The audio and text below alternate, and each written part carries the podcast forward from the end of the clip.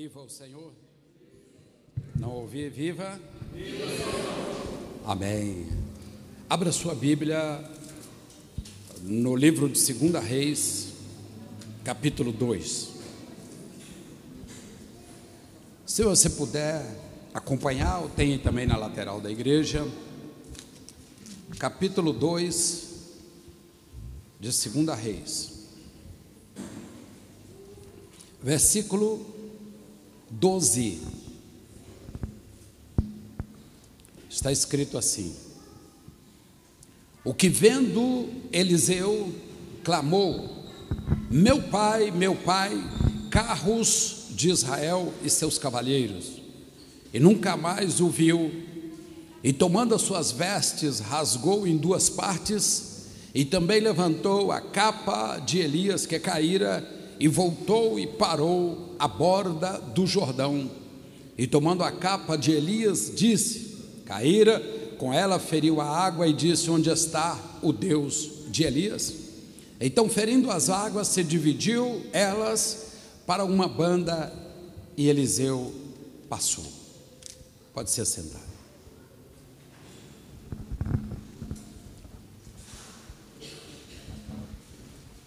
Existe uma palavra muito bonita na Bíblia, uma palavra que existe o cargo para esta palavra também, um cargo muito bonito, honroso, que é diácono. Oh, irmãos, como é bom. Quantas pessoas querem ser presbíteros, pastores, mas o melhor de tudo é ser diácono. A palavra vem da palavra diaconus. Diaconus, o que que significa diaconus? Servindo a Deus enquanto você serve ao homem. Então, se eu estiver servindo aqui na posição que eu estou, eu sou um diácono, estou para servir, e aquele que não serve, né, que não serve, não serve para servir. O diaconus é quando você, numa obra de caridade, quando você espontaneamente você adota uma pessoa, seja ela com os cuidados especiais ou não, e você diz: Eu vou ajudar você a atravessar o rio, por exemplo. A obra que você está praticando é uma obra de diácono, diaconus. Você está servindo a Deus enquanto você serve ao homem.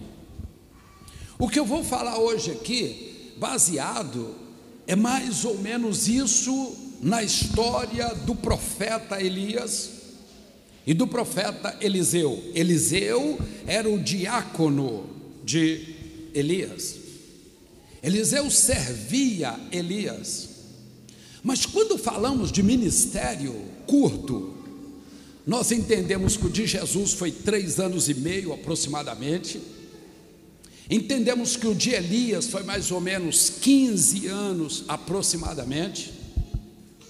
Aí nós paramos para pensar, pastor, é tão pouco tempo para uma obra gloriosa como essa?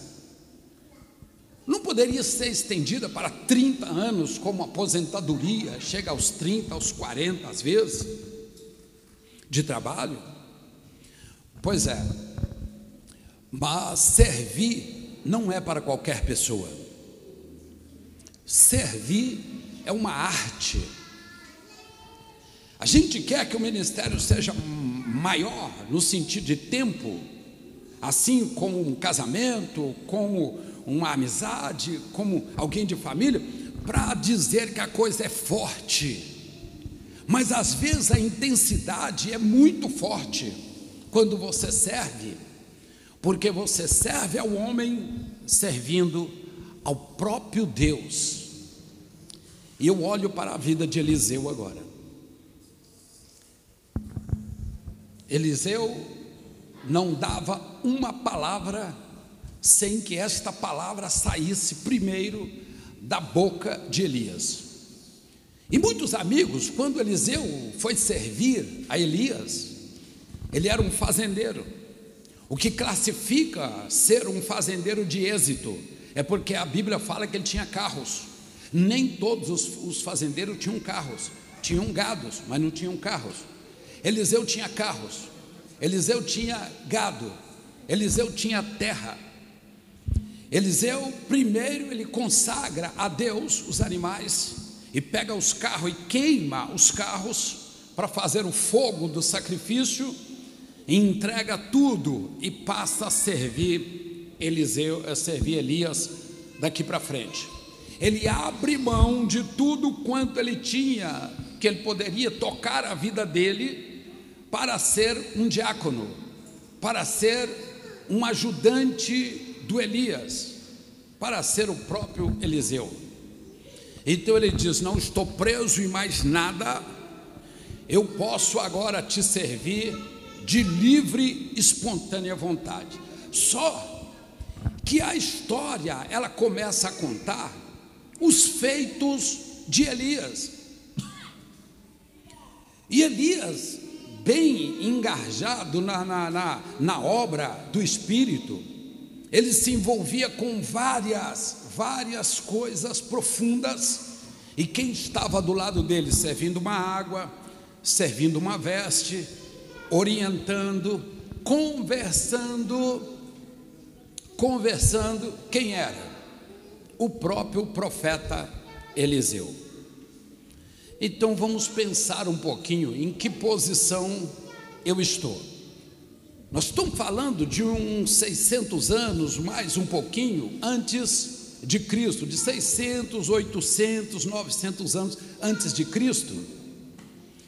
Mas, pastor, mas hoje também tem profetas. Profetas, sim, em parte. Eu até acredito que tenha. Mas o profeta de hoje não quer sacrificar nada.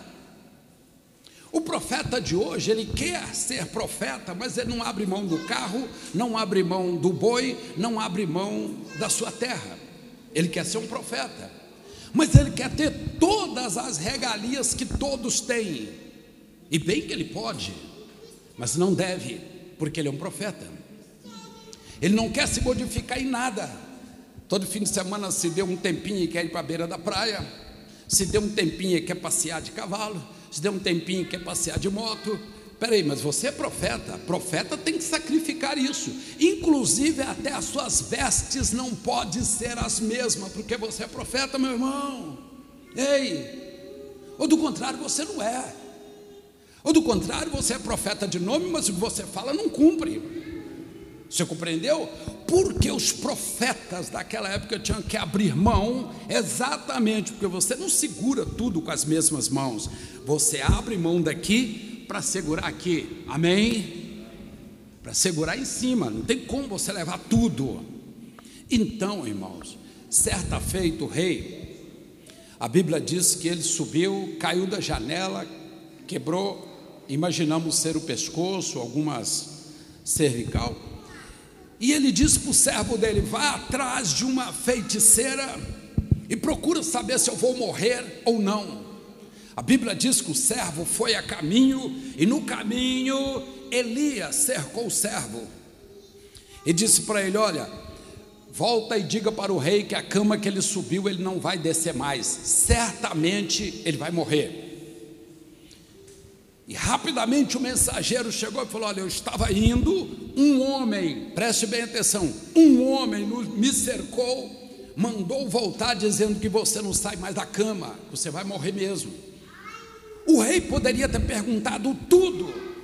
Está no capítulo 1 de 2 Reis. O que, que ele perguntou? Qual era a roupa que ele vestia? E ele diz: era uma roupa de pele, espécie de um casaco de pele, tinha um cinto que cingia bem forte ao lombo. Ele diz: é o Elias. É o Elias, o tesbita. Em outras palavras, eu vou morrer mesmo. No outro dia, o rei morreu. Porque o profeta tem características visuais. Às vezes, se eu não ver, mas se me descrever, como foi o caso aqui, eu sei que foi profeta. Então Elias estava na condição de profeta com tudo quanto a Bíblia diz que precisa ser e ter.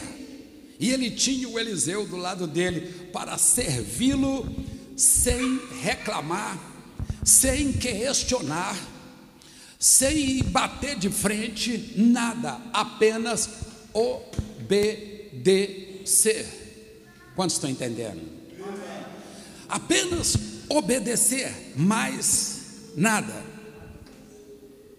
Agora vamos mudar aqui. Quem é que não lembra do dia que Elias estava no monte e fez uma posição que as mulheres, depois de ganhar neném, um ano, dois anos depois, se elas olharem para a posição que Elias fez, elas falam assim: não, não, vira para lá, de maneira nenhuma, eu não aceito, vira para lá, eu não aceito. Que menino é bom, mas de vez em quando perturba também, né? Então, o que, que acontece com Elias? Elias ajoelha, ainda bem que tem Eliseu aqui. Elias ajoelha e põe a cabeça no meio das pernas. Eu não sei quem foi que inventou isso. Foi a senhora? Não, né?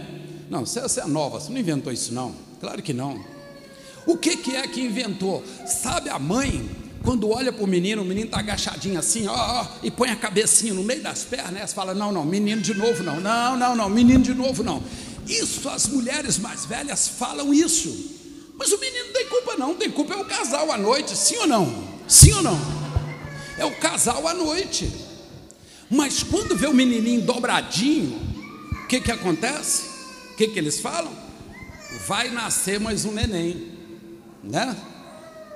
Mas Elias, olhe todos para mim aqui. Elias curvou, pôs a cabeça no meio das pernas começou a orar a Deus e falou: Eliseu, vem cá. Eliseu, vem cá. Vai lá na ponta do monte, 60, 70 metros, 100 metros ou mais. Vai lá e olha na direção do mar Mediterrâneo. Não dá para ver o mar, mas na direção dele. Se tem alguma coisa no céu. E Eliseu caminhou e quando chegou lá, olhou, não tinha nada. Nada. A importância de ter um Eliseu. Aí Eliseu volta e fala: Elias, ele ainda estava com a cabeça metida no meio das pernas. Elias, não tem nada. Elias ora mais uma, duas horas de oração, fala de novo. Eliseu, vá outra vez. E Eliseu caminhou até lá sem falar nada. E Eliseu olhou e disse: Não tem nada. Voltou no Elias e falou: Elias, não tem nada, Elias. E Elias entendeu, irmãos, olhe para mim, mais seis vezes a mesma coisa. Eu não sei com quantas vezes você passaria a questionar, não sei. Eu também não sei. Talvez eu falaria para você assim, irmão, muda a rota. Hã? Eu já fui seis vezes, mas ele foi seis vezes. Elias estava lá onde? Com a cabeça no meio das pernas, orando. Eliseu, de novo. Na sétima vez, Eliseu viu uma pinta e você já cantou essa música, uma nuvem do tamanho da mão de homem. Você já cantou isso. Eliseu viu aquela pinta e falou: Fala ou não falo? Falo. Falou, virou música. Chegou no Elias e falou: Elias, há uma pequena nuvem do tamanho da mão de homem, lá no Oriente, mas é uma coisinha pequenininha. Elias falou assim: Diga ao rei para aparelhar os seus cavalos e descer rápido do Monte Carmelo, porque vem um grande temporal e vem uma chuva forte mesmo. Talvez você falaria assim: ó, empreteou, escureceu, envermelhou o pé da serra, relâmpagos, trovões, vento forte varrendo as folhas. Talvez você diria assim: e veio uma tempestade Elias de informação. Olha a espiritualidade dele, de informação. Ele disse a Eliseu: diga para ele aparelhar o carro e correr. Irmãos, daqui, contagem ao aeroporto internacional de Confins, 60 quilômetros, redondinho, tá bom? Daqui da porta da igreja. é a distância do alto do Monte Carmelo à cidade de Jezreel, lá onde o rei tinha que ir na Samaria. E o cavalo, os cavalos, oito cavalos, carro com quatro rodas, e foram descendo, porque era uma carruagem real, e foram não sei quantos quilômetros corre um cavalo por hora, não sei, e uma carruagem também, eu não sei. A única coisa que eu sei que naquela descida do Monte Carmelo, ao entrar para a planície, da onde vai acontecer futuramente a batalha do Armagedon, eles passaram por ali. Elias correu mais do que os cavalos do rei. Está escrito aqui? Tá. E Elias desceu correndo. Mais do que os cavalos do rei, deve ter passado pela carruagem e falou: rei, encontramos lá. encontramos lá. E o rei com os cavalos arriados, batendo, tá, correndo, e o Elias correu na frente. Eu não estou falando do Elias, eu estou falando do Eliseu. Se o Elias correu, o Eliseu também teve que correr também. Há pouco tempo nós vimos histórias de seguranças, de pessoas que estavam pulando de paraquedas, segurança tem que pular. Pessoas que saltou no mar, segurança tem que pular. Que foi de jet ski, o segurança tem que ir de jet ski. Que foi a cavalo, segurança de cavalo. O, aquele Eliseu, ele é obrigado a fazer aquilo que o Elias estava fazendo, sem falar nada, sem um pio, servindo a Deus enquanto serviu Elias. Elias chegou primeiro do que o rei. Sabe, eu quero profetizar para você que hoje, não só na área de escola, não só na área de profissão, não só na sua questão sentimental, não só na sua vida pessoal, mas às vezes em algumas áreas você diz assim: Eu estou atrasado, pastor. É claro que quando você diz eu estou atrasado, você se compara com alguém Alguém que formou com você, que saiu com você, que ficou para trás, ou que foi para frente, enfim, você diz: Eu fiquei para trás, pastor. Tem dez anos, minha vida está atrasada, quatro anos, está atrasada, cinco anos, enfim. Deus está falando aqui que da forma como ele fez com Elias, aquela corrida de Elias, quer dizer que Deus é capaz de tirar o atraso de qualquer pessoa. Se a sua vida está atrasada, simplesmente Deus te pega aqui, te transporta lá para frente e a situação está resolvida. Quantos estão entendendo? Muda tudo com uma intensidade muito forte capaz de superar a questão de tempo perdido. Você nem vai lembrar do tempo. Porque o Eliseu foi obrigado a correr com Elias, porque eu sei que você lembra disso.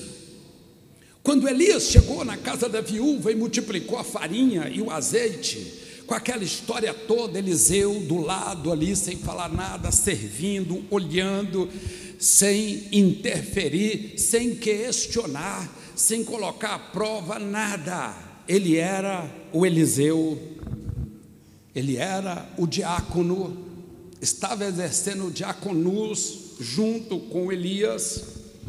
Então nós olhamos a Bíblia e eu quero dizer para você como Eliseu. Ser Elias, todos querem ser um Elias.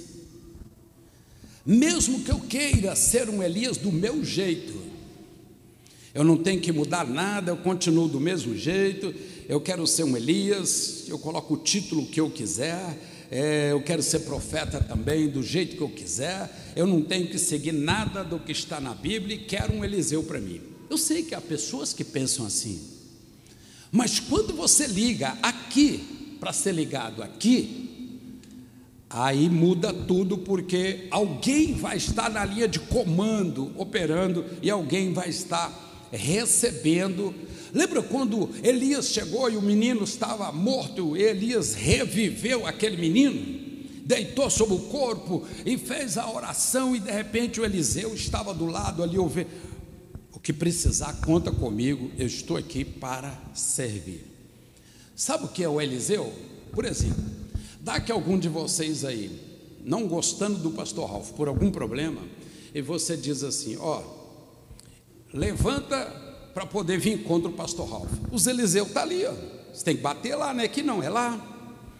Os Eliseu pula na frente imediatamente para cercar, assim como os apóstolos faziam com Jesus. Por que, que nós não podemos pregar sem ter um Eliseu? O Eliseu está o tempo todo ali. Qualquer vestígio de descontrole, os Eliseus estão aqui exatamente para isso. Então posso ficar despreocupado com tudo.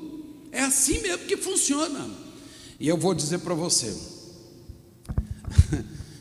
há uns anos atrás, no Barro Preto, bairro da cidade de Belo Horizonte, todos conhecem.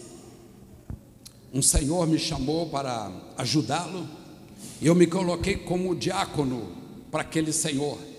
Falei, vou te ajudar, senhor. Eu sei que você está embaraçado em questões espirituais. Empresário semi-falido. Por quê? Pegou dinheiro com umas 10 pessoas, família, fez um montante, foi para a Praia do Foguete, Cabo Frio, construiu um condomínio fechado de prédio, quatro andares, tudo verdinho, bacana. Colocou portaria, colocou tudo. E já quando eu o conheci, já estava fazendo quase 10 anos, estava tudo pronto, nenhum apartamento vendido. As dívidas explodiram. Então aquilo triplicou e ele não tinha como devolver familiares e amigos que entrou no negócio com ele. Peguei ele nessa situação ora conversava em suicídio, ora corpo todo ferido, porque o estado emocional dele agitava demais e feria o corpo todo. Começamos a colocar as coisas no lugar, e em meio a isto, nós vimos que parte do trabalho estava lá em Cabo Frio, na Praia do Foguete, era ali que estava, e tínhamos que ir para lá. Então eu estava com o Eliseu junto comigo, eu falei, aí, está disposto? Vamos agora? Vamos agora. Ele pegou o carro, nós fomos para o Rio de Janeiro. Vamos embora. Motorista particular, ar-condicionado, tudo bacana. E nós estamos indo para o Rio de Janeiro e chegamos a Cabo Frio ainda no mesmo dia, fomos rápido mesmo, Cabo Frio. Quando chegamos lá, que eu vi aquele conjunto de prédios, um deles me chamou a atenção, eu falei, aquele, no alto dele, tem que destampar a cobertura, porque tem um trabalho arriado lá muito forte, trabalho velhos, bem velhos, mas que tem validade ainda com uns 4 metros de diâmetro assim. Tem uns seis a oito animais mortos lá em cima. E descrevia algumas coisas que precisava ser feita e procuramos uma forma de subir. No último andar tinha uma escada. Nós subimos para aquele prédio retiramos parte do telhado, bem assim, descobrimos o trabalho de feitiço que estava lá.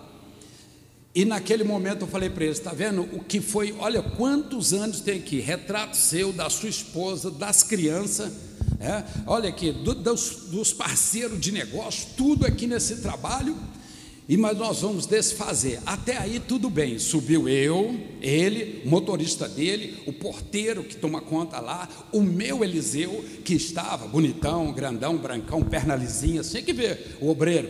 Subiu comigo lá para o terceiro, último andar, tiramos as telhas e eu fui desfazer o trabalho. Sabe o que aconteceu? Foi desfazendo, desfazendo. Quando chegou no final, o trabalho deu uma corrida para o prédio de lá. O outro prédio, era tudo perto assim. O outro prédio eu disse para ele: nós vamos ter que descer, subir naquele prédio, fazer a mesma coisa aqui, porque a ponta do trabalho está lá, a chavinha que liga está lá. Não adianta tirar aqui se um pedaço está lá, nós temos que ir para lá. Aí o porteiro falou assim: Mas lá não tem escada, não. Tem que ter, ué, não tem? Não, não tem, não. Não tem. E era umas quatro e meia, começou a dar assim. Eu falei: Vai escurecer, tem que ser mais cedo olhei um prédio no outro, ah, quatro andares, falei, dá. Era novo, né, irmãos? Espera aí, né? Era novo, bem magro, tranquilo. Olhei assim, dois metros, dois metros e vinte. Falei, não, dá para pular. Falei, é o seguinte, vamos lá. Quatro metros de altura. Respirei, concentrei. Pulei, irmãos, para o prédio de lá. Só que o que estava lá para fazer, eu não conseguia fazer sozinho. Eu precisava de um Eliseu do meu lado. Eu estou falando sobre o Eliseu, a dificuldade de ser um Eliseu às vezes. Eu fui, falei, agora vem. Era o meu ajudante. E na hora que eu falei, vem, ele envermelhou. brancão assim, perna lisinha, aquela coisa grande, bonita, aquele obreirão assim, né? Perna de fazer balé, aquela coisa assim. Daí a pouco eu falei: Vem, meu filho. E ele falou: Peraí que eu vou. Ele inchava o peito. Sabe aquela coisa assim? Quando deixa, deixa eu dar uma olhadinha. Olha, aí, daí a pouco, espera um pouquinho. Tá, espera um pouquinho. Já vai dar duas horas que eu estou esperando o meu Eliseu saltar. Quatro andares só. Ele chegava assim, falava assim: ah, Mas se eu cair? Falei: Você entra no avião pensando que o avião vai cair, meu irmão. Você entra no avião pensando, você tem que pular aqui, tem que não cair, porque se cair você está morto e pronto, acabou. Você tem que chegar aqui rápido, eu estou precisando de ajuda aqui, Eliseu. Irmãos, ele trabalha no fórum até hoje. Esse, esse, hoje ele é pastor, né? Casado, é pastor. Mas na época eu falei: vem, você tem que vir, você vem comigo, você vem passear. Você não vem para vir na praia, não. Nós estamos aqui para trabalhar. Bora, bora, rápido, rápido, vamos embora. Comecei a colocar peso nele, peso nele. Aí tem uma hora que ele fez assim, acho que ele falou assim: ah, se cair, morrer, pronto, acabou, não tem problema. E esse homem veio numa velocidade, eu falei: ah, agora vai. Ou vem até aqui ou cai pela metade, mas agora ele não, ele não freia mais, mais não. Irmãos, aquele homem veio, pegou na beiradinha, chegou. Falei, amém, viva, vamos desmanchar o trabalho. Irmãos, ele estava verde, ele estava amarelo, ele estava tremendo, boca batendo, porque só um pulinho, Ser Eliseu não é fácil, não, meu irmão, não é fácil, não. Mas ele chegou, desfizemos todo o trabalho que tinha que fazer ali, chegamos uma parte para lá, falei com o rapaz, vocês consertam depois, eu só desconcerto, consertar vocês consertam. Aí fizemos tudo, desarmamos o trabalho, deu assim aquele sinal bonito, e eu falei para ele, deixa eu te falar um negócio, vem aqui comigo. Ele veio, eu saí correndo e pá, para o outro lado. Falei, agora se você não vier, você fica, que eu não vou te esperar. Aí ele ficou espera aí, pastor, espera um pouquinho. Não, já estou descendo já. Já estou descendo. Vamos embora, gente, vamos descer. Daqui a pouco ele pula, ele desce, sabe o caminho, ele tem que voltar. Ele não foi. Ele tem que voltar. Irmão, ser às vezes um Eliseu não é fácil. Eu lembro que nós chegamos lá na portaria assim do prédio, olhando, eu falei, cadê o homem? A cabecinha dele. Hã? Punha, voltava a cabeça. Falei, vai morrer. O moço falou: Eu levar vocês de Santos Dumont aqui, vocês pegam o avião vão embora, porque eu vou ficar mais um tempo aqui, vocês vão de avião, vai mais rapidinho, daqui a pouco está lá. Eu falei: Meu filho, embora, o avião vai passar rápido, pula, pula cá para baixo, pula para o outro para descer. Mas com muita dificuldade, pastores, com muita dificuldade, sabe? Ele sabe do que eu estou falando aqui, se ele me ver essa mensagem. Ele saltou de lá para cá assim, chegou do lado de cá, este é o Eliseu ao lado de Elias.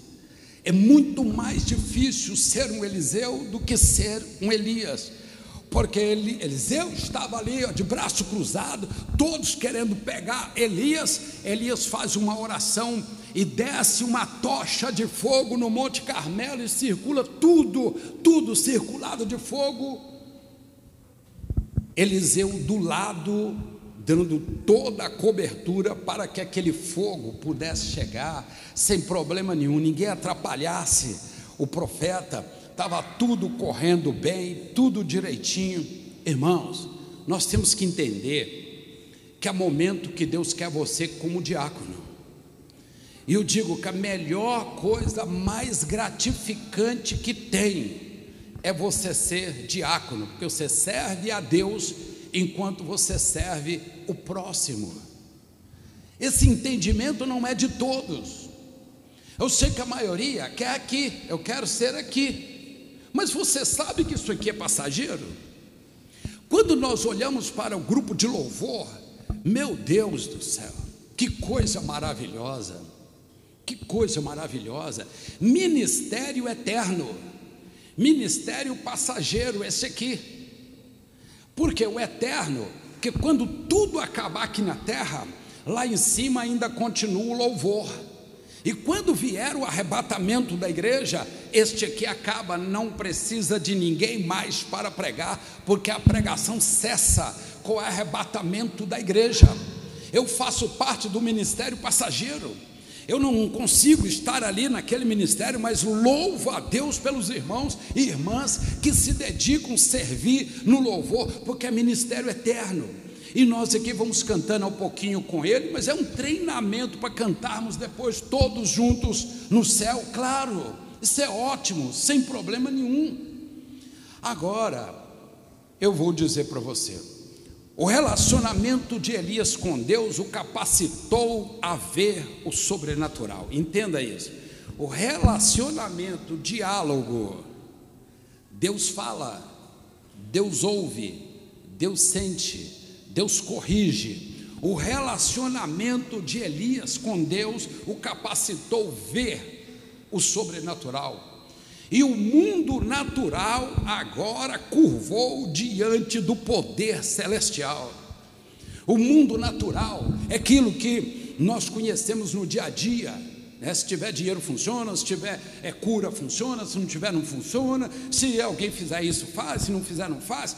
O mundo natural curvou perante o poder do eterno, o poder do céu, porque a intimidade de Elias com Deus o relacionamento de Elias com Deus fez, capacitou ele a enxergar o mundo sobrenatural. E Elias via o sobrenatural.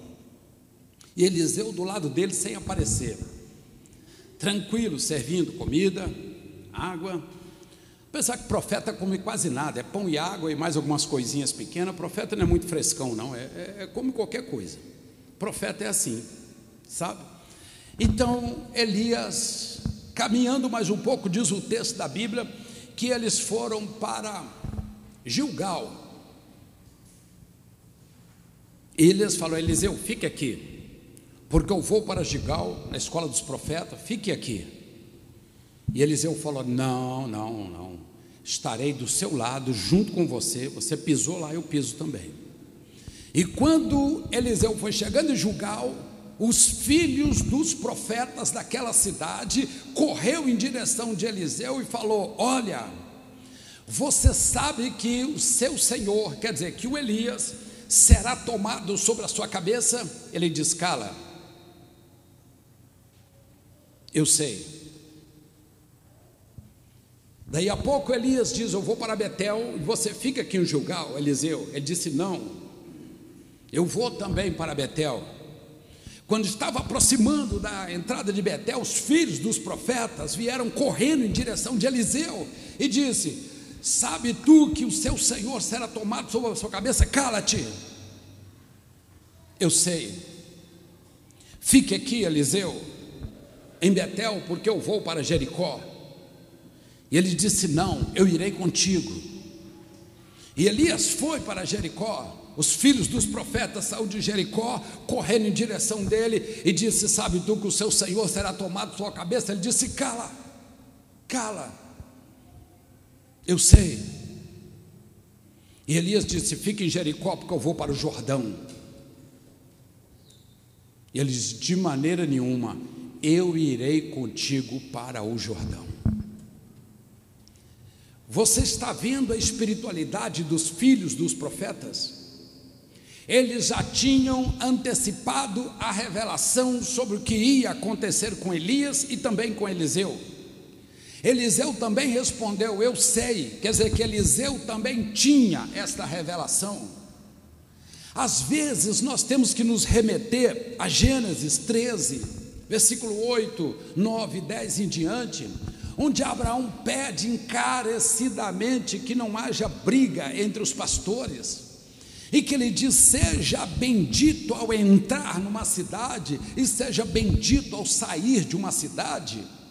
Isso acontece muito no nosso meio. A pessoa está um mês, dois meses, três meses desempregada, as continhas começam a ficar no preguinho e vai aumentando as continhas, aí surge uma vaga. Não é tão aquela vaga que a pessoa queria, está um pouquinho fora da sua área, mas as continhas estão tá chegando e fala: Ó, oh, vou entrar. Chega lá, concorre a vaga, ganha a vaga e já começa no outro dia: Meu Deus, que maravilha! Chega para os amigos e fala: Ó, oh, conseguiu um emprego, beleza. Não é tanto que eu queria, num lugar bacana demais, o pessoal bacana me deu um emprego, que bom, que maravilha. Bendito ao entrar. Mas quando passa um pouquinho de tempo, alguns amigos falam: onde você está? Eu estou na empresa tal. Ih, meu filho, aquilo lá é fundo de quintal, sai de lá. Aquela empresa tem uma outra ali que é melhor, você tem que ver, é tudo computadorizado, paga mais e tal. A pessoa começa a alimentar aquela ideia, e daqui a pouco ele começa uma série de decadência dentro da empresa, tentando ser mandado embora ou levar no ministério ou fazer alguma coisa. Ele é bendito ao entrar e maldito ao sair. Sai praguejando, falando mal ah, por quê, pastor? Qual foi o erro? Os amigos que vieram até ele e falaram no ouvido dele, fez com que ele fizesse aquilo. Por isso, quando os filhos dos profetas chegavam profetizando: Homem, eis que o seu tempo, eis que eu vou te levar, eis que eu vou te fazer, antes que ele terminasse, cala-te. coisas espirituais, Deus fala diretamente com quem é espiritual. Então, para que amanhã Elias não pense que eu estou querendo o lugar dele, de maneira nenhuma, cala-te, eu sei, tudo tem hora certa. Eu posso adiantar alguns processos na minha vida? Posso, mas eu sou responsável por todas as consequências na caminhada. Eu posso? Posso, tem coisa que dá para você adiantar. Via amigo, jeitinho brasileiro, doutor Eduardo. O doutor Eduardo, vocês conhecem o doutor Eduardo, que eu já contei para vocês, estava falando dele ali. Eu vou falar mais uma vez, talvez ele está até aqui no nosso meio, eu não sei. Que Deus me mandou na Holanda fazer uma cura de uma senhora já assim, de 70 e poucos anos, era uma cura grande que ia ser feita. E Deus falou que eu levasse o meu cajado. Eu tenho um cajado desse tamanho que eu, em poucos os lugares, eu vou com ele, grande assim, um cajadão grande, natural, tirado no monte, onde eu estava orando há 35 anos atrás, mais ou menos, o tempo que eu tenho esse cajado.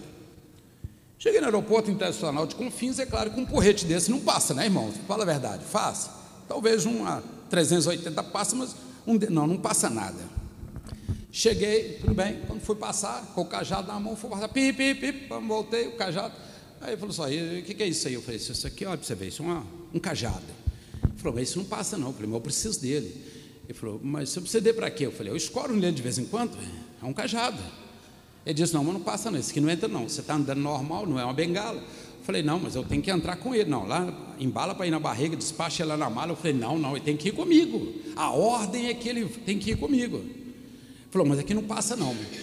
Quando isso aconteceu, pela primeira vez, eu escutei a voz falando assim: fala para eles que o doutor Eduardo é, sabe do que se trata, que ele resolve o problema. Eu falei: deixa eu te falar, procure o doutor Eduardo, ele sabe do que é esse cajado, tá bom? Aguarda um pouquinho, ele na imigração ali, esperando, sem sapato, sem cinto, aquelas coisinhas que dá em aeroporto internacional, tranquilo ali. Daqui a pouco o moço vem com um carrinho, empurrando meu cajado, com um rolo de papel bolha, e deu umas quatro voltas assim no papel, no cajado todo, e falou: Deixa eu te falar, ele vai com os comissários, tá certo? Mas ele vai dentro da aeronave. Falei: Muito obrigado. Entrei, e cheguei na Holanda com o cajado e fiz o que precisava com o cajado, mas quem vai volta. Hã? Mas se o Eduardo ajuda para mim, ele ajuda para voltar. Pastor, mas ele não está aqui na imigração, aqui no Brasil, ele está em todo lugar. É um anjo de Deus que eu estou falando. Esse Eduardo é um anjo, eu não conheço. Só que na volta a mesma coisa, não deixa entrar, não. Fala com o doutor Eduardo, grava aí, ó, grava aí.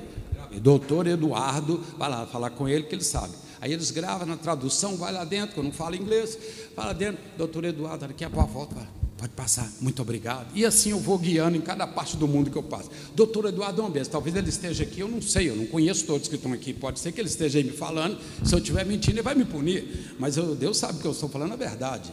Então, nesse texto aqui, Eliseu falou: cala-te, porque eu sei Quantas vezes acontece isso no relacionamento? Inicia uma moça namorar um rapaz, ele é até bonito, com um topete bonito, né? Aquela coisa assim de menino novo, de, de menina nova também, começam a namorar tal. A coleguinha fala: Nossa, que cara, que, ah, que isso, sai fora, sai fora, sai fora. A moça olha para o cara e fala assim: ah, Mas é mesmo, né? Ela está assim, não me liga mais, não, acabou, acabou. No fim de semana, quem está debaixo do braço lá é aquela moça que falou o contrário. Assim também o rapaz também. Não, fica essa menina, não, essa menina é isso, isso, isso, tá? Aí a pessoa vai, sai, solta. Aí quem vai pôr o braço lá é ele. Encontra, mas você não falou que ela não prestava? Pois é, eu pensei bem, sabe? Eu acho que ela encaixa bem comigo e tudo. Por quê? Porque deu ouvido. Tudo tem a hora certa. Tudo tem a hora certa. Se for fora da hora, não adianta, não resolve. Não tem como a coisa funcionar, a não ser que você faça funcionar por sua conta e assume todos os riscos que você. Eliseu não queria passar isso, não. Você vai para onde, Elias? Eu vou para o Jordão eu vou contigo. 50 filhos de profeta foi atrás dele. E quando chegou no Jordão, Eliseu tirou uma das peças de profeta, tirou a capa, ficou com a túnica, pegou a capa, dobrou a capa, encostou nas águas, as águas abriram, passou Elias, Eliseu e 50 profetas para o lado da Jordânia, do lado de lá do Rio Jordão, foram para lá. Enquanto estava caminhando, Elias disse: Eliseu, pede alguma coisa que você queira, faça um pedido a Deus através de mim. E Eliseu falou: Eu quero porção dobrada do teu espírito. E Elias disse: Se você ver quando o seu Senhor será tomado sobre a sua cabeça, isso lhe será concedido. Agora quem falou foi o Elias. Eliseu não falou cala-te para o Elias. Porque tudo tem a hora certa. Pessoas vão passar o seu caminho tentando adiantar um processo para você tentando tirar você da posição que você está e colocar noutra por conta própria, nada de Deus. Se você der ouvido, o que é que vai acontecer? A responsabilidade é sua e aquilo que estava começando a ser construído vai desabar. Por que, que eu digo já estava? Os filhos dos profetas de Gilgal, Gilgal já sabiam, profeta de Betel já sabia, os profetas de Jericó já sabiam, o próprio Eliseu já sabia, mas faltava a profecia vinda do Elias, para que ele falasse: realmente é de Deus. Elias não vai ter o pensamento que eu estou passando à frente dele, nada disso, tudo tem a hora certa. E Eliseu falou: Eu sei, Senhor. E daí a pouco, os pés de Elias já começou a andar no ar, subindo. E veio um carro de fogo, e veio um grande redemoinho, e ele foi subindo, subindo. E Elias foi levado, arrebatado num carro de fogo, num redemoinho, levado, e Eliseu ficou olhando até quando a capa de Elias caiu no chão. Que coisa maravilhosa. A Bíblia diz que Eliseu fez o que tinha que fazer, pegou a capa agora e chegou ali no rio e falou: Eu vi quando ele, como ele fez. Eu vi. Ele dobrou a capa. Eliseu dobrou a capa, encostou. O rio não abriu. Deve ter pensado: espera um pouquinho. Bateu na água, a água não abriu. Deve ter feito oração e a água não abriu. Irmãos, tudo tem a hora certa, sim ou não? Preste atenção no que eu vou dizer aqui. Eu estava em Vila Velha, num bairro chamado Jaburuna, não sei se todos vocês conhecem. Eu fui pregar na Igreja Batista de Jaburuna, falecido pastor Vilmar de Jesus. Fui pregar lá, era um congresso, sábado, lotada a igreja. Preguei na sexta, ia pregar no sábado. E eu levei um pastor comigo, pastor Oliveira, levei comigo. E esse pastor, o pastor assembleiano, grandão, fortão assim, levantei de manhã, a pregação era à noite, falei que vamos dar uma volta no bairro aqui, vamos dar uma volta. E nós fomos dar uma volta no bairro. De repente eu passo numa calçada, está saindo água debaixo do portão, assim, muita água, alguém lavando o quintal. E eu olho assim, escuto a voz falando comigo: chuta este portão. Parece uma coisa de louco, não parece? Pensa bem chuta este portão. E eu cheguei, pá, mas era de chapa, fez aquele barulhão, você já imaginou o barulho? Bum, aquele barulho. Aí ele falou assim: que isso? Que isso? Aí o dono saiu para fora, irmãos, shortinho, bermudinha, fortão assim, o moço, Saiu, falou: O que está acontecendo? Eu falei: Eu chutei o seu portão. Aquele pastor, sabe o que ele falou comigo? Pastor, naquele momento que o homem abriu, minhas pernas sumiu. Era o meu Eliseu. Minhas pernas sumiu. Se eu precisasse dar um passo, eu ia desmontar o chão, quase que minha barriga soltou na hora. Eu fiquei trêmulo daquilo que aconteceu. E eu falei para ele: só um minuto, o problema não é o seu portão, é o seu filho que não anda, não é isso? Mas eu sei como fazer o seu filho andar. Aí ele ficou assim, sem falar do portão, sem falar do filho, aquele negócio todo. Eu falei: Você está debaixo de um trabalho muito forte, de, de, de trabalho espiritual contra você, por causa de negócios. E isso hoje está descarregando em cima do seu filho. É por isso que as coisas estão assim. Olhei para o meu Eliseu, ele estava assim, só assim. Aí eu falei, embora, falei, espera um pouquinho, ele estava recobrando as pernas. Ser Eliseu não é fácil. Daí a pouco, irmãos, entramos para dentro da casa dele. Eu falei: Você tem um filho paralítico? Ele falou assim: Está paralítico há muitos anos, pastor. De uma hora para outra ele parou de andar. A minha tristeza começou a chorar. Falei: Quantos anos ele tem? 11 para 12 anos. Eu falei: Tá, deixa eu te falar. Tem um trabalho muito grande, muito velho já, mas ele está vivo. Aqui na sua casa. Olhei assim, falei: Aqui, ó, no chão, aqui, ó, cimento limpinho. Tinha acabado de bater a mangueira para lavar. Eu falei, quebra, tem que quebrar o cimento. Aí ele foi quebrando o cimento, quebrando, deu uma tampa de fossa. Debaixo daquele cimento tinha uma tampa, lembra? Fossa antiga. Uma fossa ali. Eu falei, tem que tirar a tampa. Aí custamos arrumar uma ferramenta com o vizinho para soltar aquela tampa. E quando achei que estava seca, irmãos, quando abriu aquela fossa, ela estava faltando isso aqui para encher. Mas não era funda. Enfiamos um pau, é, deu mais ou menos 1,70m, mais ou menos assim totalmente borbulhando, com tudo que você pensar tinha ali. Olhei para o Eliseu, Eliseu é bom nessa hora, né, irmãos? Eu falei: olha, o que é está lá dentro. O que é está lá dentro, uma sacola grande assim, de plástico industrial, grosso, não dá para rasgar com a mão, parece um malote de banco, e lá dentro tem isso, e descrevi tudo que estava lá dentro, tem que descer lá dentro e retirar esse trabalho. É bom ter um Eliseu, sim ou não? Aí falei: é, é você, meu irmão. Pula lá para dentro dessa fossa e arranca esse trabalho que tem que arrancar. Naquele momento, o pai do menino falou: não, não, olhou todo mundo social assim, falou: não, não, não, não, de maneira nenhuma. Poupou Eliseu, o pai, poupou Eliseu. Falou: não, não, senhor, não. Eu mesmo vou, pastor, porque é o meu filho. Eu falei: Fica à vontade.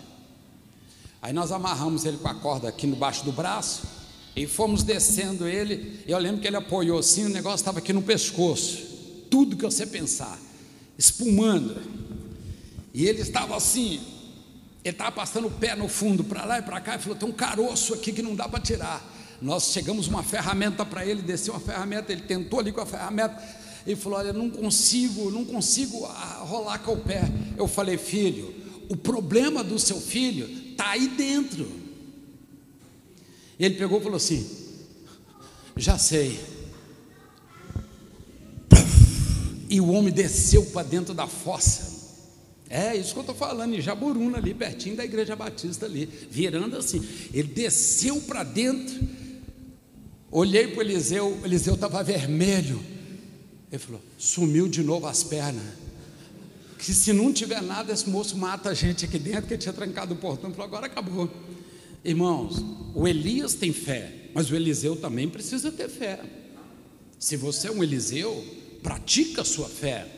E quando aquele homem entrou para dentro da fossa, tampando o nariz, ele foi com as mãos tentar e conseguiu, da primeira não, mas da segunda, ele conseguiu. Agora imagina o corpo daquele homem como estava impregnado, já a cabeça, tudo escorrendo o caldo, mas era pelo filho. Valia a pena ou não? Você desceria ou não? Ah, porque há pai que não faz isso, não, meu irmão, tá nem aí para o filho. Ah, que isso, coisas menores eles não fazem. Mas graças a Deus que vocês são todos Eliseu, que vocês fariam, sim ou não? Pulo, pastor, pulo até de ponta, não tem problema. Eu pulo, se precisar, eu pulo. Só me pôr a prova para você ver, que eu pulo. Nessa idade que eu estou aqui. Então, naquela época eu era mais novinha, né? Ele saiu com aquela saca, irmãos. Depois tivemos serrar, aquele plástico era grosso mesmo para retirar tudo, colocar em ordem tudo e desarmar aquele trabalho. E quando desarmamos, que deu fumaça, parecia que estava quente, saindo dentro de água há anos que estava ali, saiu, parecia que estava quente assim. Algumas coisas identificáveis, outras não. Mas eu vi, quebrou, quebrou, afasta ele, deixa um pouquinho aí. Onde está o filho? Agora que a coisa ficou boa. Onde está o filho? Falei, fica ali um pouquinho, meu filho, não dá para ficar perto de você não. Peguei a mangueira que estava lavando no quintal, joguei nele assim para tirar um pouco de caldo. Tiramos um pouco de caldo dele. Falei, não, isso que tira depois, pastor. Meu filho está ali dentro e tal. Foi entrando, a mulher falou, que isso, amor? Falei, não, isso é nada não, é uma unção. Vamos para ali. Aí, quando chegou no quarto, o menino deitado, calçãozinho vermelhinho, lembro direitinho esse menino. Aí o pai dele falou assim, é o pastor, é o pastor. Eu falei, tudo bem, meu filho, tudo bem? Pastor Oliveira, pega nos pés. Pega na cabeça, Senhor Deus, Deus que levanta paralítico, Deus que cura, Deus de Elias, Deus que faz milagre, Deus que ressuscitou o filho da viúva através de Elias. E fui clamando, e clamando, e clamando, e clamando, e orei. Ah, sacudi, dobrei a perna do menino, puxei, dobrei, puxei. Houve fé naquele momento, e você não vai acreditar o que, que aconteceu. O menino não andou não andou. Olhei para o pastor, ele falou assim: fizemos tudo. Eu falei: tudo, não faltou nada, 100%, fizemos tudo. Só não fizemos o tempo, porque o Pai do tempo é Deus. É, Jesus é o Pai da eternidade, Ele é o Pai do tempo. Só não fizemos o tempo. Aí tomamos ali um pouquinho, ele foi trocar de roupa e tal, abençoei o menino, saímos, toma um cafezinho, falei, não, falei, quer, o, o, o, Eliseu, ele disse, não, não, ficou sem graça, assim, porque o menino não andou, e saímos, eu falei, deixa eu falar para vocês, às sete horas eu estarei aqui na igreja de Jaburuna, aqui pregando, eu gostaria que vocês fossem no culto, vai ser hoje e amanhã, eu quero ver vocês lá, tudo bem? Tudo bem, pastor, que hora? Foi sete horas, Igreja Batista de Bruno, estaremos aqui pregando. Aí, tudo bem, chegamos, estou sentado lá atrás, eu, o pastor, mas um tanto de pastores assim, um dessa igreja lotada assim. E daqui a pouco ele começa a me cutucar e falou, cabra, ele era bem baiano, ele falou assim, cabra, você está vendo? Eu falei, ah, o quê? Eu já tinha visto antes dele, mas eu, eu não enxergo muito bem de longe. O que, que, que, é? O moço que tentando, não, não, é o moço com o menino, e ele me sacudindo, o Eliseu me sacudindo, como se fosse Elias, você está vindo. Eu falei, quem que é aquele moço? É o moço da oração que nós oramos e o menino está andando, é aquele menino. Aí eu falei assim: será que é mesmo? Vamos continuar, deixa do jeito que está, moço, deixa do jeito que está, fala agora não. Aí preguei a mensagem e depois da mensagem eu chamei o moço e o moço testemunhou na frente que o menino já não andava há muitos anos, que os pastores estiveram lá, que fizeram aquela obra. Não contou detalhes, né? Detalhes não. Mas que horário, agora o menino chamou ele do lado de fora. Quando ele chegou, o menino estava andando e ele não conseguia, e começou a que choreiro, a igreja toda chorou. Foi um pentecoste na igreja neste momento. Foi uma bênção grande. Sabe o que eu vou te dizer isso aqui? Ele disse assim: quando vocês saíram Minutos depois, eu estava do lado de fora, escuta ele me gritar. E eu cheguei, ele estava em pé do lado da cama. E falou: Pai, eu estou andando, eu estou andando. E começou a andar. Pai, eu estou andando. Irmãos, a hora é de Deus, não é nossa. Nós não fazemos a hora, entenda isso. Talvez você está preso hoje em alguma situação que você dependa disso, dependa desse momento especial. Com toda certeza, o controle está nas mãos do nosso Deus. Quantos creem nisso? O controle está nas mãos do nosso Deus. Aleluia!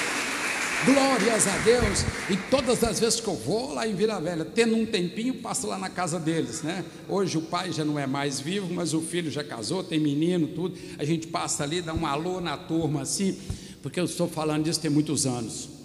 Mas Deus levantou ali desta maneira. Por que eu estou dizendo isso, irmãos? Porque às vezes nós queremos marcar tempo para Deus. Não usa o relógio exatamente por isso.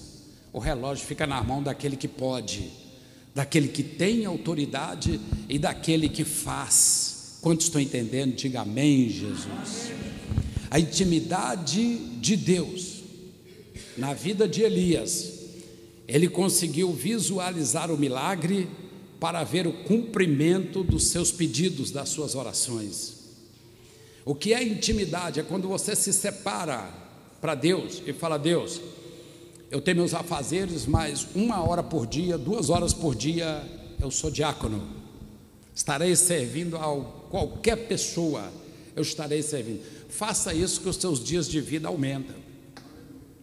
Faça isso que os ferrolhos começam a instalar e a quebrar os ferrugem para que a porta possa abrir. Faça isso que você vai ver portas abrindo automaticamente, como foi para o apóstolo Pedro na sua frente, sem que você saiba, e você pode até atribuir ao doutor Eduardo. Eduardo eu já eu não conheço pessoalmente, mas já me, nossa, como me ajuda, principalmente quando eu chego num país que eu não sei falar a língua. Doutor Eduardo, ele resolve. É um anjo abençoadíssimo da parte de Deus que me ajuda. Então você pode clamar: Ó oh Deus, manda um ajudante, um Eliseu para mim aí que eu estou precisando. Então, naquele momento, Eliseu olhou para os 50 profetas e falou: Vocês todos sabem que eu fui chamado por Deus, vocês foram avisados e eu também. Capa, nada. Bate na água, nada. Aí ele falou o que está escrito aqui. Sabe o que, que ele falou? Ele pegou de novo, encostou na água, olhou para cima e falou: Onde está o Deus de Elias? Porque ele era diácono, ele servia a Elias. O Deus era de Elias, não era ainda propriamente Deus de Eliseu. Todas as vezes, ou se você ainda não tem uma experiência viva com Deus, ele pode ser Deus do seu pai, da sua mão, do pastor, do seu amigo, mas ainda não é, ainda não se fez seu Deus.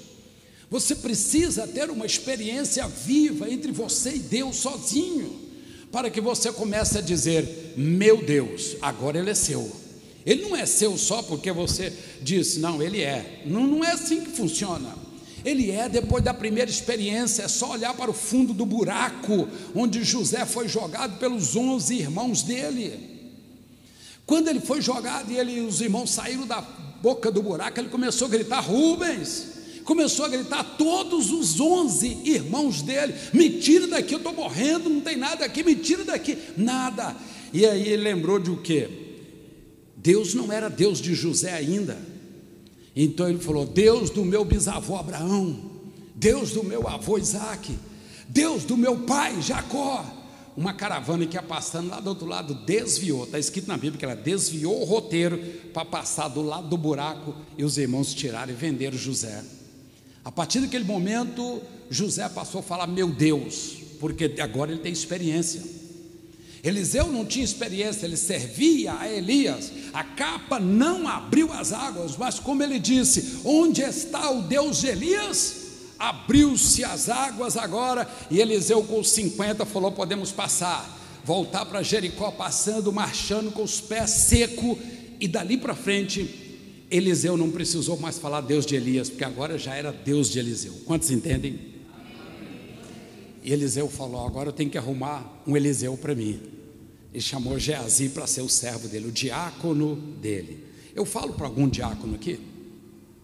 Você é diácono. Pastor, eu trabalho numa empresa. Você é um diácono. Você pode ser empregado da empresa, mas você pode ser um diácono também. Fazer além daquilo que as pessoas esperam de você, eles ficarão devendo para você. Faça a mais do que esperam que você faça, eles ficarão devendo para você. Você fica no crédito e eles no débito. E é isso mesmo, isso é vida. Isso é o dia a dia. Pastor, o fulano tal pediu para trazer um cafezinho para ele. Você traz um cafezinho, traz um biscoito. Ele não pediu biscoito, ele pediu café. Aí você põe um biscoitinho também, sabe? Você fez a mais do que a pessoa esperava que você fizesse. Ele ficou devendo para você, agora você gerou crédito. Daqui a pouco você não sabe por que você passa os problemas, comparado com outros amigos que não conseguem de jeito nenhum, você passa. Você vai chegando, as portas vai se abrindo. Você chega e ministra numa situação, ela clareia, acende luz para todos os lados. Você não sabe por quê? Fica sabendo agora, é porque você é um diácono e Deus tem chamado você para servir. E quem não serve para servir, não serve para viver. Que Deus te abençoe. Que Deus te abençoe neste momento. Vou deixar aqui esta palavra, mas eu quero orar para que esta palavra agora faça efeito na sua vida. Uma coisa é pregar, outra coisa é colocar em prática. Vamos colocar em prática agora esta palavra. Fica de pé. Você pode comunicar com Deus pelo seu pensamento agora, pode. Isto. Seu pensamento é oração secreta, é arma secreta de ataque.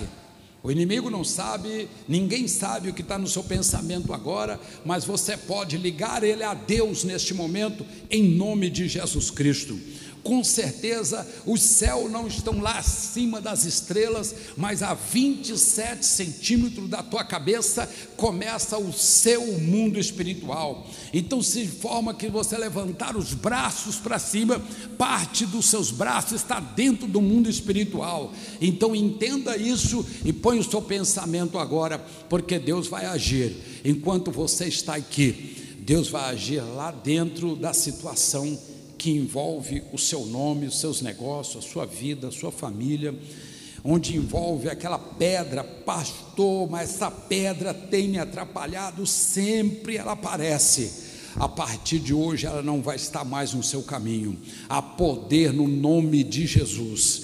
Ele não vai estar mais, os espíritos não vão poder mais perturbar você aquilo que foi feito para sustentar os espíritos vai enfraquecer hoje, eles não terão força para te visitar durante a noite nem a madrugada, não entrará nos lugares fechados de pouca luz, no seu quarto, na sua casa, no seu escritório, não entrarão. Põe o teu pensamento, não tira não, põe o teu pensamento em Deus. Agora, vai falando com Deus o que você precisa, Senhor. Se tal coisa dessa acontecer, Senhor, será um dos dias mais felizes da minha vida. Talvez vá resolver parte dos meus problemas dos últimos 20 anos. Pensa aí agora, põe teu pensamento lá, não deixa sair não. Senhor Deus, Pai do nosso Senhor e Salvador Jesus Cristo, dono do tempo, Pai do tempo, Deus que opera na hora que Ele quer. Senhor, é com o Senhor que nós estamos falando, no nome de Jesus Cristo. Sonda os pensamentos aqui agora e os que estão também nos assistindo neste momento. Este pensamento agora, Pai, que era um pensamento de derrota, agora é de vitória, que era um pensamento de porta fechada, agora a porta vai se abrir, que era um pensamento de morte, oh, Pai, sopra vida nesta cama e agora, espírito da morte, sai desta cama agora, sai do corpo deste homem agora, sai daí, em nome de Jesus, vai embora. Toda maldição, moléstia mandada, espírito das trevas, vai embora daí, sai, sai daí agora. Pai querido, eu peço, Senhor, que o Senhor alcança, meu Deus, os pedidos que estão na mente agora. Talvez, Senhor, a ferida que foi aberta, ela, ela não está fechando naturalmente. A partir de agora, ferida, em nome de Jesus Cristo, começa a fechar, porque o espírito de moléstia, de omulum, sai, sai daí agora, espírito causador de ferida, sai daí agora, em nome de Jesus, Pai, nós pedimos pedimos ao Senhor que tu és um Deus que abriu o rio com Elias, abriu o rio com Eliseu, está abrindo com todos aqueles que pedem, e nesta noite eu peço ao Senhor: abra, Senhor, uma nova passagem para o teu filho. Se as águas não abrir, transporta ele por cima. Ó oh Deus, se vier chuva pesada, faça como Elias, tirando o atraso da caminhada. Eu ponho nas tuas mãos aqui agora, meu Deus, eu marcho neste momento, meu Pai, com vitória vitória nas mãos para os teus servos. Eu vejo que o Senhor está entrando a distância daqui, entra mesmo, Senhor. Fica uma bandeira ali de vitória na vida desta pessoa, no lar, na casa, no trabalho, nos negócios, na curva, onde precisar. Agora coloca ali, Senhor, uma bandeira da vitória. Sai olho gordo, sai inveja, sai olho grande, sai espírito do atraso, sai tranca-rua das esquinas, sai preto velho maldito, sai daí agora, em nome de Jesus Cristo. Pai, nós pedimos o Senhor, Tu és o nosso Deus, meu Pai, seja o Deus de cada vida que está aqui, promove uma nova experiência, promove um Eliseu, promove mesmo uma bênção vinda desta noite e alcança esta vida que está aqui agora. Põe teu pensamento, você tirou porque firma o teu pensamento lá agora. Agora, se tiver algum espírito que ronda, espírito maligno que ronda a sua casa, Deus vai colocar o anjo dele ali e haverá uma batalha celestial. E nesta batalha Deus vence nesta noite para você. Quando você chegar ali, haverá muitas luzes naquele lugar. Senhor Deus, se tiver algum espírito que está solto, algum espírito que foi mandado, alguém que saiu de algum trabalho que foi fechado, Senhor, eu peço que o Senhor envie um anjo do Senhor até o pensamento desta pessoa. Onde está o pensamento agora? Senhor, parece impossível, mas para o Senhor é possível. Coloque ali agora o teu anjo, Senhor, e manda embora toda maldição, toda maldição, todo atraso, todo espírito contrário, tudo que veio para amarrar, para destruir, para atrasar a vida desta família sai. Eu estou ordenando, não é no meu nome, é em nome de Jesus. Saem todos daí agora. Senhor, envia o teu anjo. O Senhor pode enviar um anjo com muita luz ali naquele lugar e deixá-lo ali bem de frente, para que nenhum desses possa voltar ali e entrar ali mais. A partir dessas horas, começa a movimentar as coisas todas em favor desta família, que aquilo que não tinha saída agora tem, aquilo que não tinha cura agora tem, aquele espírito da morte que disse eu vou levar, agora não está mais, porque o corpo começa a reagir. Senhor, coloca as tuas mãos ali agora, a coisa sendo executadas nesse momento. O Senhor pode fazer o um milagre em favor da família. Torna-te o Deus desta família agora, meu Pai, através deste milagre. E eu clamo para a glória do teu nome e eu oro em nome do Senhor Jesus Cristo. Amém. E viva o Senhor. Viva o Senhor. Viva o Senhor. Aleluia. Que maravilha. Deus seja Louvado Deus seja engrandecido. Amém. Pode sentar.